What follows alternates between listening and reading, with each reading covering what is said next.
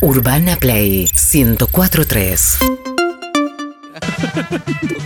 Ustedes ven un señor ahí canoso, ya es un señor, era, No, un, ne- señor. era un No. niño cuando lo no conocí. es un ahora señor, es tiene, Niño, está tiene- está lindo. maquillado y tiene la cara de un niño de porcelana. Es como un bebote. Está raro. ¿Querés Es que te- un mini Viste que Andy. es como, es como, tiene canas, pero es, es como un niño de porcelana, me gusta. Está Ah, está buenísimo. mejor que yo, está mejor. Bueno, sí, es parecido a mí. Va, yo Está le dije a buenísimo para Eve y mí. Eve me dijo también que está bueno. Pero que no Ah, mirá. Sí, se habló fuera del aire Mirá. del tema, sí. Bien. Qué feo, qué feo. Parece muy bueno, fuerte eso. Ese señor Dieguito Iglesias, amigo, periodista, lo conocemos hace mucho, trabaja, estuvo con OneRage, pero lo conocemos hace años. ¿Cómo estás, Dieguito? Buen día. Bien, Andy, chicas, Harry, ¿cómo andan? Bueno, contento de estar acá y contento también de que me digan cosas lindas ya de entrada, me pone muy bien. Ah, bueno, qué suerte. Prepárate. Sí, sí, sí. Sí, bienvenidas. Que se puede poner un poco denso, Diego. Ah, caramba, bueno, muy bien. Esperaremos a ver qué es lo que sucede. somos dos chihuahuas en esos, en esos días. Bien, muy bien. Eh, Bueno, vos sabés, Dieguito, que la idea, la idea de, de convocarte un poco era eh, hablar un poco de actualidad por ahí el lunes para hablar, no sé si va a ser lunes y viernes o lunes, pero la idea era hablar un poco de lo que va a ser la semana, informalmente, tranquilo, sin profundizar demasiado como hacemos nosotros, pero está bueno también para, para tener una... Bueno, es lo que somos, somos periodistas, un océano de información con 3 centímetros de profundidad, Claro, eso claro. dicen. No es un programa de sociología, es un programa periodístico también. O sea que, es- claro. O sea, estás sobrecapacitado para estar con nosotros, digo. No sabes las preguntas No, pero vamos la a idea hacer. era un poco. Mi, mi- mira, yo tenía dos objetivos. Por ejemplo, eh, Evelina es una de las que más se dispersa. La otra directamente a veces que no aterriza, aunque Bien. está bastante bien. Si la enganchamos para hablar de actualidad, con el deporte no Sos lo conseguimos. No, con el deporte no. No lo conseguimos. Excelente. Pero vamos a tratar de hablar un poquito y que se enganchen todos para, para ver lo que va a ser esta semana, ¿no? En un país donde nada es fácil. Tampoco ser Dieguito Iglesias en Suiza es fácil. Claro, sí, si me hubiera tocado Noruega como país de nacimiento seguramente tendría una tarea mucho más sencilla, pero no, es Argentina, es el mejor país del mundo eh, y tenemos mucho para, para contar. Ya fuiste mucho a Noruega, Diego. Deja, Sí, deja sí. paso para los que no conocemos. Sí. Tenés razón, eh, Ahí va. ¿Cómo es ser esto? Que mm, es un momento que, que es rarísimo, ¿no? También. Bueno, Sí. siempre es un momento raro en la Argentina, pero, o sea, con, con la pandemia todo es mucho más complicado y te tiñe un poco todo lo que, lo que igual sigue pasando. Sí, claro, bueno, todo lo complica mucho más y por eso creo que es interesante una discusión que se está dando en todo el mundo y que tiene que ver con un reimpulso que le dio Joe Biden, el presidente de los Estados Unidos, que es el tema de la liberación de patentes, que uno escucha qué es, ¿no? Cuando están diciendo hay que liberar las patentes y es un tema muy importante que tiene mucha eh, Para, Diego, para, para, para, para, porque ya cuando, cuando se toca las uñas, Lizzy, Sí. te- te- te- te- ¿Estamos te mal? Y ya, ya por ahí la perdimos. Ah, yo te digo Entonces que me, puse contento, ¿sabes por qué seguí? Porque la vi que me estaba eh, mirando como atentamente, entonces dije, ah, voy no, bien. pero está pensando en el Ah. perro que le tiene que dar de comer a Tata. no, fabuloso. importante, Claro. vos chequeale, vos Sí. chequeale. Cuando empezás a hablar, vos chequeale. Sí, Lizzy, sí. No sabés lo de las ese patentes, método de cómo ¿no? ¿eh? Vos Claro. chequeale. No Cada tanto gusta. chequeale la atención. Sí, Ahí sí, va. sí. No, pero me había entusiasmado por eso, pero se ve que no. Tengo que fijarme en, otros, en otras particularidades para ver si Lizzy me está prestando atención. No, sí, entonces. sí, sí. Venía bien. Re. Genial. Él inventa. Bien. Grande, está No, pero lo de las patentes es importante, digo, Sí. porque además tengo entendido que, que Moderna sí lo, lo quiere hacer. Contemos un poco eso, cómo Claro. es Bueno, lo de las patentes. Dale. La cuestión es así. Primero hay que entender de qué hablamos cuando hablamos de, de patentes. Es muy sencillo. Eh, voy a resumirlo, simplificarlo. Es como si fuera eh, una receta, ¿no? La receta de la vacuna está en la patente. Y vos para poder eh, copiar esa patente, cuando la patente está vigente, tenés que pagar un derecho, un royalty, y ahí te dan esa receta. Si no, eh, no lo podés hacer. Lo que se está diciendo ahora es, bueno, una situación extraordinaria como la que estamos viviendo, que es una pandemia que está produciendo una incontable cantidad de muertes, es un momento propicio como para justamente liberar eso y que no haya que pagar esos royalties, esa, ese costo, y que pueda accederse de manera mundial a esa receta.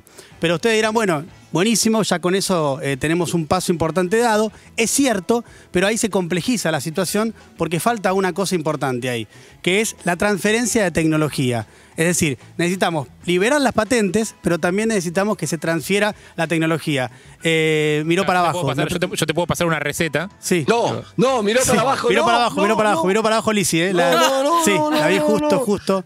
Eh, no, te vi mirar para abajo, me, me dio miedo decir. No, chicos, que no se preocupe, yo tengo una pregunta interesantísima. Ah, bien, venimos Ah, bien gusta, entonces, seguimos bien. Bien, bien, muy Sí, bien, muy bien, estamos muy bien. Eh, Seguimos bien. bueno, sé, esto de las vacunas, Sí. cuando toma la decisión el presidente Biden. Joe es porque- Biden.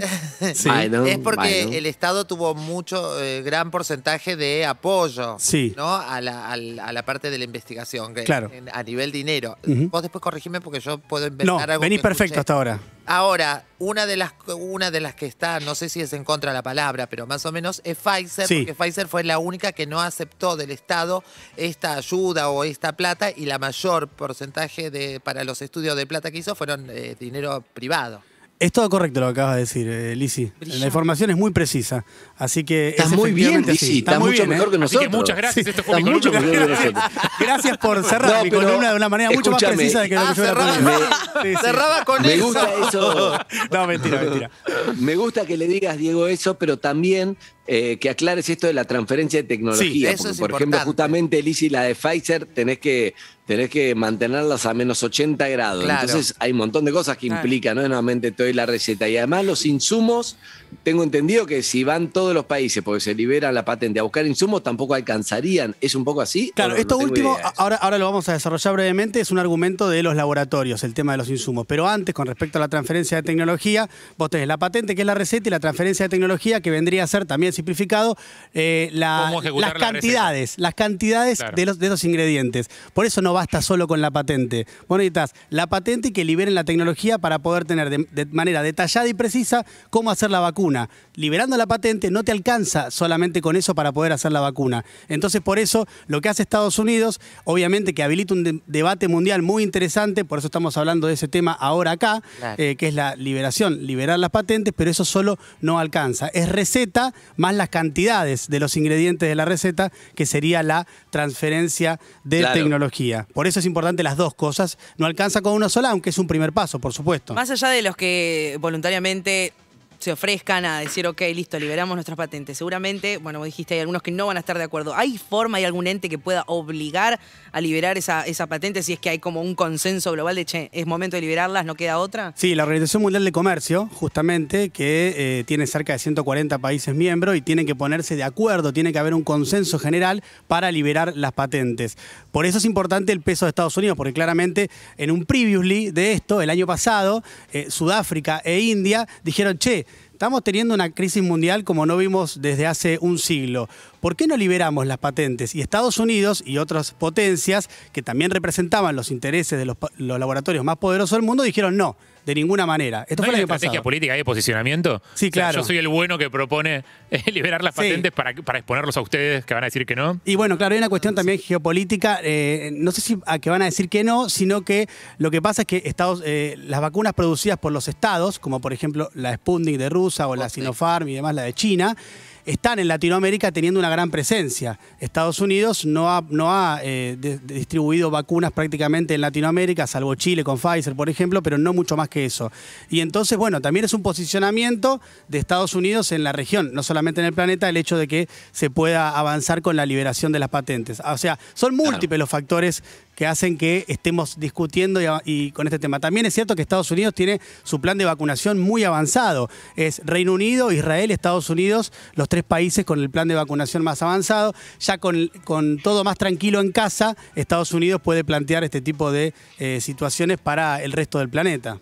Claro. ¿Y, ac- y acá cómo estamos, Dieguito, con respecto a, a, bueno, las vacunas? Ahora creo que viene un cargamento más del Sputnik, pero todo Sí. es, eh, es increíble porque hoy hablamos con Ronen Suar, que está ahí en, hoy está en Miami, Sí. Y claro, ya vas al supermercado, a la playa, o sea, no es noticia. Y acá es como llega un cargamento de aerolíneas y es noticia, Claro. más, o, más, más, más o menos como que vamos a ir a esperar Ezeiza, y, y es realmente así, obviamente por la necesidad a la, a la Sputnik cada vez que hay un cargamento, mientras que en otros países no- obviamente no es, no es ni noticia ni, ni nada, ¿no? Pero, pero, pero nos falta un montón porque la, la- la estrategia es un poco producir acá, todo yo, pero hasta fin de año va a ser así, de apuchitos que van llegando, ¿no? Sí, esa es la realidad. Eh, está, por supuesto, retrasado el plan de vacunación en Argentina a partir de los contratos que se firmaron. Los laboratorios no cumplieron, no solo con Argentina, sino con la mayoría de los países del mundo. Y entonces, aquí el gobierno en un momento se había apresurado a decir que en febrero íbamos a tener tanta cantidad de vacunados. Eso no se pudo cumplir justamente por estos incumplimientos de los laboratorios. Hoy estamos cerca de un 20% de la eh, población argentina vacunada con primera dosis. these ¿eh? aproximadamente. Si uno cuenta eh, a partir de 18 años en adelante, porque vieron que aquí el plan de vacunación no incluye a los menores de 18. Entonces, si haces el recorte de mayores de 18 años hacia arriba, ya tenemos va- vacunado aproximadamente el 23% de la población. Falta bastante, no es lo que esperábamos para esta época, pero en términos comparativos, Argentina no está tan mal con el resto del mundo. eh, está entre más o menos 20 a 25 el puesto mundial de ranking de vacunación. Es decir, en un escenario muy complicado tampoco estamos tan mal, pero por supuesto eso no alcanza, Sí, digo, el tema para... es que entras en un ranking con países que están realmente muy mal. Claro, totalmente. O sea, Sí. a nosotros nos gustaría más parecernos a los países que están mejor. digo. Exactamente, Ah. sí. No, y además a una persona que ha perdido un familiar o que tiene a alguien eh, grave o internado, no le alcanza con que le digamos, y, y es lógico que no pase eso, con que Argentina está más o menos bien en el ranking mundial, ¿no? Claro. Es- Ayer pasó- Totalmente. Ah, perdón. No, dale, Liz. No, que ayer justamente estaba mirando las noticias y alguien hablaba de que, bueno, la cantidad de testeos eh, se ve reflejado en el en las cantidades de camas ocupadas en los hospitales. Y yo no entendía, digo, o solo se testea la gente que está internada en los hospitales. O cómo es el porcentaje ese, ¿entendés? Porque yo Claro. decía, y la gente que no va, o sea, que da positivo, pero se queda en su casa porque no está. Ah, la ocupación de camas, Claro. decía. Yo decía, es raro lo que está diciendo. A ver, tiene sentido en, este sentido. Hay una correlación entre la positividad. La positividad es que, por ejemplo, vos testeás a 10 personas. Sí. Y de esas 10, 3 te dan positivo, quiere decir que el índice de positividad es del 30%. Sí. ¿no? Eso es lo que muchas veces cuando sale el reporte del Ministerio de Salud todos los días, está también ese Pero índice esos tres ocupan las camas, ¿no? No necesariamente, Ah, no, porque eh, la, la positividad es simplemente la manifestación fehaciente Exacto. de que una persona tiene coronavirus. Eso es lo que pensaba yo, porque lo que Claro. me llamaba la atención es que diga que reflejaba el, el nivel de ocupación de No, camas. sí, de hecho la No. mayoría de los contagiados no termina ocupando cama. Por no, eso. no, no, no. Lo que pasa es que cuando tenés una positividad muy alta hay una correlación también con una, eh, un porcentaje de pacientes que están graves. Ah, ¿no? Claro. Eh, digo, hay, cierta correlación en eso, si bien no es lineal, no es directa. Claro. Si vos tenés una altísima sí, sí. positividad, eh, tenés muchísimos casos y es altamente probable que te crezcan mucho más los casos de terapia intensiva, que son los más graves los que ocupan las camas Ah, de es terapia intensiva. Ahí entendí. Sí. Claro, acá no había de- entendido. y acá debemos estar mucho mejor porque el fin de semana se llenó de fiesta por todos lados. Sí, eso es increíble. Eso, ¿no? eso es tremendo, eso Increíble. es increíble. No, Sí. no lo puedo creer. No lo puedo creer. Fiesta de 15 con Este, 150 personas no, escapándose no. por la cancha de tenis. Sí. No, no, no, no. Es No, eh, no, increíble. no. Palermo también. Con Es un fiestas. poco, me parece también la expresión, eh, y ahí ya es una cuestión más analítica de opinión, de eh, cierto individualismo, falta de empatía, ¿no? Porque por supuesto uno entiende que con el proceso tan largo de una pandemia hay desgaste, es lógico, pero de ahí a organizar una fiesta con 150 personas, me parece que ya también habla de otra cosa, ¿no? De, de- de- de Sí, cierto... yo creo que hay, hay hasta cierto margen en el cual vos podés decir que no estás al tanto de los cambios de DNU, no sé, que es como, no sé, me junté con 15 en una plaza, Sí. no sabía que ya no se podía más, y ponele que no es tan grave. Digo, 150 como que ya hace un año y medio que sabes que no, se No, puede. claro. Esto es un salón. Pero, el- pero perdón, el otro día clausuraron un, un bar que hay muy conocido en la calle de Niceto. Sí.